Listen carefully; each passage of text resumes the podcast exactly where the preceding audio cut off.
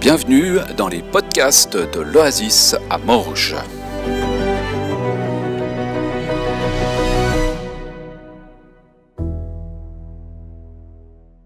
Grandir dans l'amour, c'est le thème d'aujourd'hui. On poursuit notre série sur l'amour et puis, bien entendu, euh, on fait le lien avec, euh, avec aujourd'hui, le jour de Pâques. hein. Et j'avais justement envie de vous le faire dire aussi, bah, on ne le voit pas très bien, mais c'est Christ est ressuscité. Amen, alléluia d'ailleurs.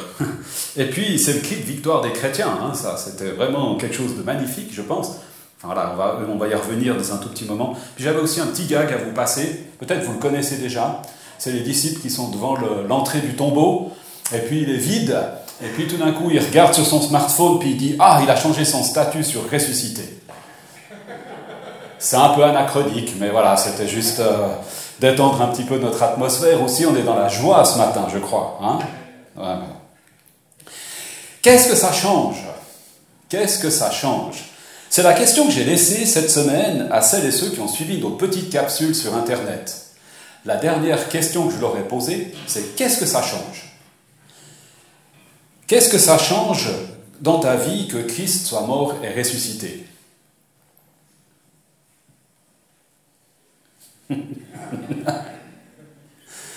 Ça change plein de choses, ouais. Ça change tout, ça change rien. Mieux vaut y croire, on ne sait jamais. Ah ben, on ne sait jamais. Je ne vous demande pas de me répondre en fait. en suivant le parcours des femmes qui ont accompagné ou qui accompagnaient Jésus, on les trouve, euh, bah, juste à, la crucifixion, on les voit très présentes. Et puis, on les voit après euh, Joseph d'Arimathée qui vient, qui, va réclamer le corps à, Pilate, etc. Euh, on, les voit qui, qui préparent ce qu'il faut pour embaumer le corps de Jésus. Prendre soin du corps mort de celui qui représentait tous leurs espoirs. Celui qui avait tellement amené d'espérance autour de lui. Il avait ressuscité Lazare, il avait guéri des aveugles, des paralytiques, des sourds, des lépreux, libéré des démoniaques. Tellement de belles choses accomplies par Jésus dans son parcours terrestre. Et le voilà étendu dans un tombeau, une énorme pierre roulée devant l'entrée pour protéger le corps des chacals et autres bestioles. On reviendra après le Shabbat pour l'embaumer. Aux premières heures du jour, dimanche matin, les voici devant le tombeau. La pierre était déplacée. Le corps de Jésus n'est plus là. Deux hommes, deux anges, apprennent à Marie que Jésus est ressuscité. Une personne lui parle, elle se retourne. Marie. Elle reconnaît Jésus. Et du coup, tout l'espoir renaît. Toute la vie reprend. Tout devient possible. En tournant le dos au tombeau, Marie se tourne vers la vie, vers Jésus-Christ. La résurrection rend à nouveau tout possible. La mort est derrière et la vie est devant. La mort n'a pas résisté à la vie, à l'amour. À la fin, c'est la vie qui gagne. J'aime bien cette petite formule, elle est sympa. À la fin, c'est la vie qui gagne. Et je suis donc heureux d'entendre tous ces Amen dans vos cœurs. à la fin, c'est la vie qui gagne. Jésus, avait dit quelque temps avant sa mort, il n'y a pas de plus grand amour que de donner sa vie pour ses amis. Il n'y a pas de plus grand amour que de donner sa vie pour ses amis. Et c'est ce qu'il a fait. Il a donné sa vie pour ses amis et pour celles et ceux aussi qui ne sont pas ou pas encore ses amis. Qu'est-ce que ça change? Pour Marie, cette résurrection a tout changé. Pour les disciples, la résurrection change tout. toutes leurs perspectives tout d'un coup sont chamboulées. On ne sait pas ce qu'ils pensaient pendant ce, jour du Shabbat, là. Vous n'avez rien à faire, Jésus est mort. Qu'est-ce qu'ils pensaient dans leur tête, leur avenir professionnel, leur vie, etc. Tout d'un coup, Jésus est là, vivant. Et ça rechamboule tout ce qu'ils avaient déjà pensé le samedi. Après la résurrection ou avec la résurrection de Jésus, une page se tourne. Il y avait le monde d'avant et il y a le monde de maintenant. Complètement différent. Il y a quelques semaines, Jésus, euh, pardon, Vincenzo. vous voyez c'était pas loin, mais quand même. donc, pardon, excusez-moi. Il y a quelques semaines, donc Vincenzo nous rappelait que l'amour est un don et l'amour se donne. Hein? Jésus le montre de la manière, dans la manière, disons, la plus radicale Hein, en mourant sur la croix par amour pour les humains. Je crois qu'il n'y a pas plus radical que ça, en fait. Donner sa vie pour ses amis. Ça veut dire toute l'humanité est ses amis, en fait, à quelque part. En tout cas, il les considère comme tels. Et nous, de notre côté Alors, comment grandir dans l'amour Est-ce que je dois mourir pour mes amis? Oui. Alors je dirais bonne nouvelle, non. Christ a tout accompli sur cette croix. Christ a tout accompli sur cette croix. Le sacrifice est donné une fois pour toutes. Une fois pour toutes. Alors ce commandement d'amour que nous donne Jésus, à quoi sert-il? Il est reflet de l'amour que Christ a pour nous reflet de l'amour que Christ a pour nous. Il est manifestation de Christ dans le monde. Il est le moyen par lequel nous montrons Christ autour de nous. C'est à l'amour que vous avez les uns pour les autres que tous verront que vous êtes mes disciples, dira Jésus. Alors, comment grandir dans l'amour? Comment est-ce qu'on peut grandir dans l'amour? Jeudi soir, on a abordé les langages de l'amour dans un petit partage biblique. Puis ça a été repris aussi dans quelques groupes de connexion, groupes de, de prière. On a abordé les langages de l'amour. Vous savez, ces cinq langages de l'amour que Gary Chapman a développés, mis en évidence, euh, principalement d'abord pour euh, l'accompagnement des couples.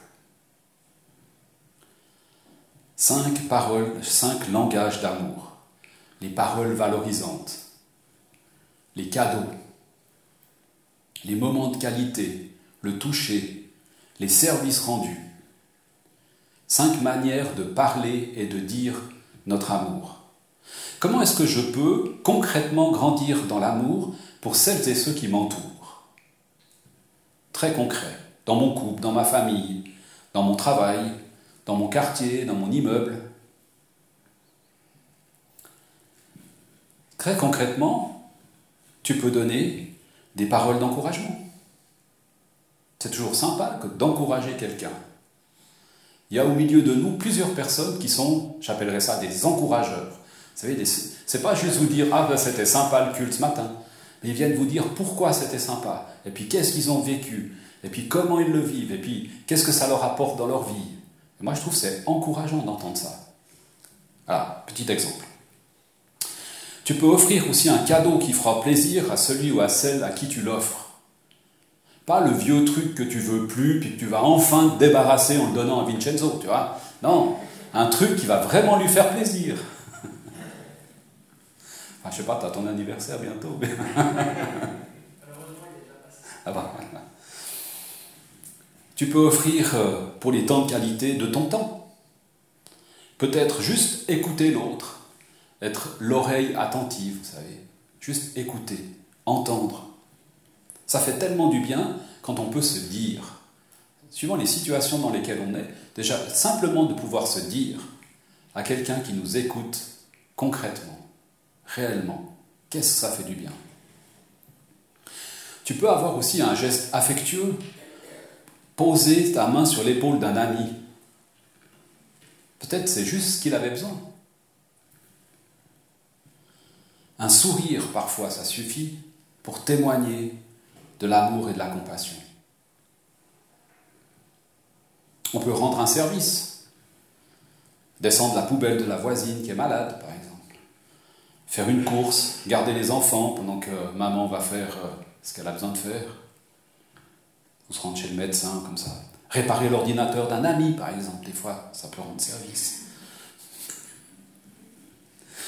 Il y a du concret là-dedans. conduire une personne, accompagner, faire une sortie. Voilà, il y a plein de manières en fait de rendre service. Quelques manières concrètes pour faire grandir notre amour. Je pense qu'on a un peu tous, un peu tout ça en nous en fait. Il y a un peu tous ces éléments qui sont là. On les a tous un peu quelque part en nous.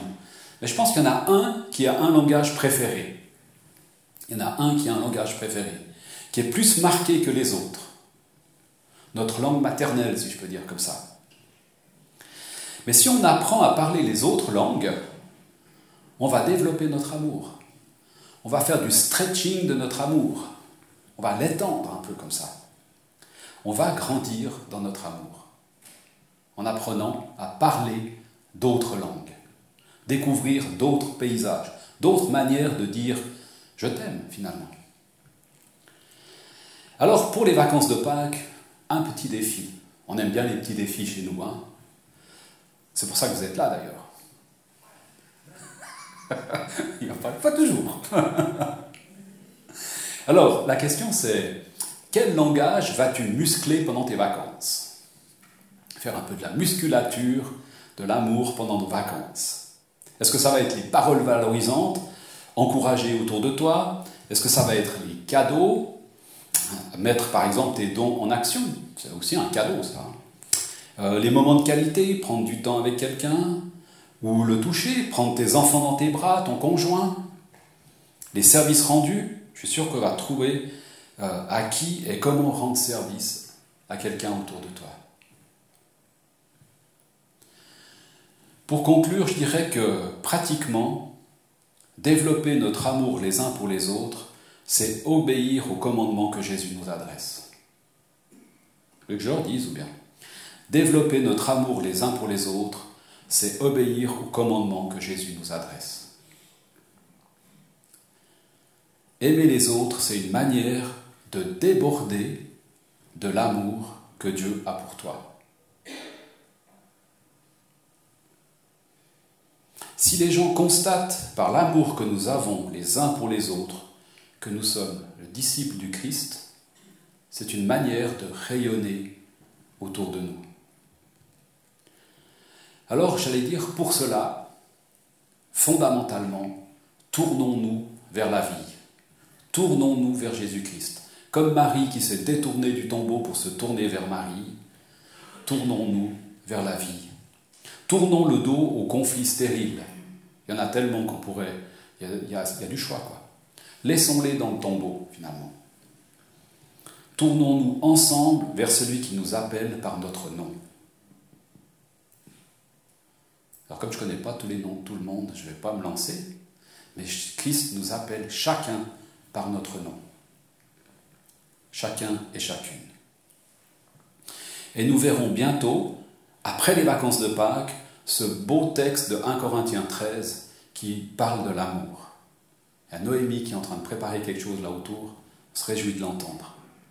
Dans tout cela, dans ce parcours, ce que nous vivons, ce que nous aspirons vraiment au fond, c'est que la gloire revienne à Dieu. Hein? Solideo Gloria. C'est vraiment notre objectif. On ne veut pas que cet amour, ce soit juste pour euh, notre gloriole personnel, mais que tout ce qu'on fait, toutes ces, démarches, tout ce qu'on entreprend, ce soit pour que Dieu soit glorifié finalement. Ça va? Je vous entends plus. J'aimerais vous inviter pour terminer, à, euh, comme conclusion finalement, à prier sur la base de ce texte de 1 Thessaloniciens 3.12. Vous savez, on l'a souvent pris dans ces, dans ces derniers mois, mais je crois qu'il est, vraiment, est vraiment fort, moi je crois. Hein. Que le Seigneur fasse croître de plus en plus l'amour que vous avez les uns pour les autres. Hein. Et envers tous les humains. Vous voyez, c'est pas juste se fermer sur nous-mêmes et puis on va bien s'aimer ensemble. C'est aussi pour déborder et rayonner envers tous les humains, à l'exemple de l'amour que nous avons pour vous. Qu'il fortifie vos cœurs pour que vous apparteniez pleinement à Dieu notre Père, en étant irréprochable quand notre Seigneur Jésus-Christ viendra avec tous ceux qui lui appartiennent. Amen.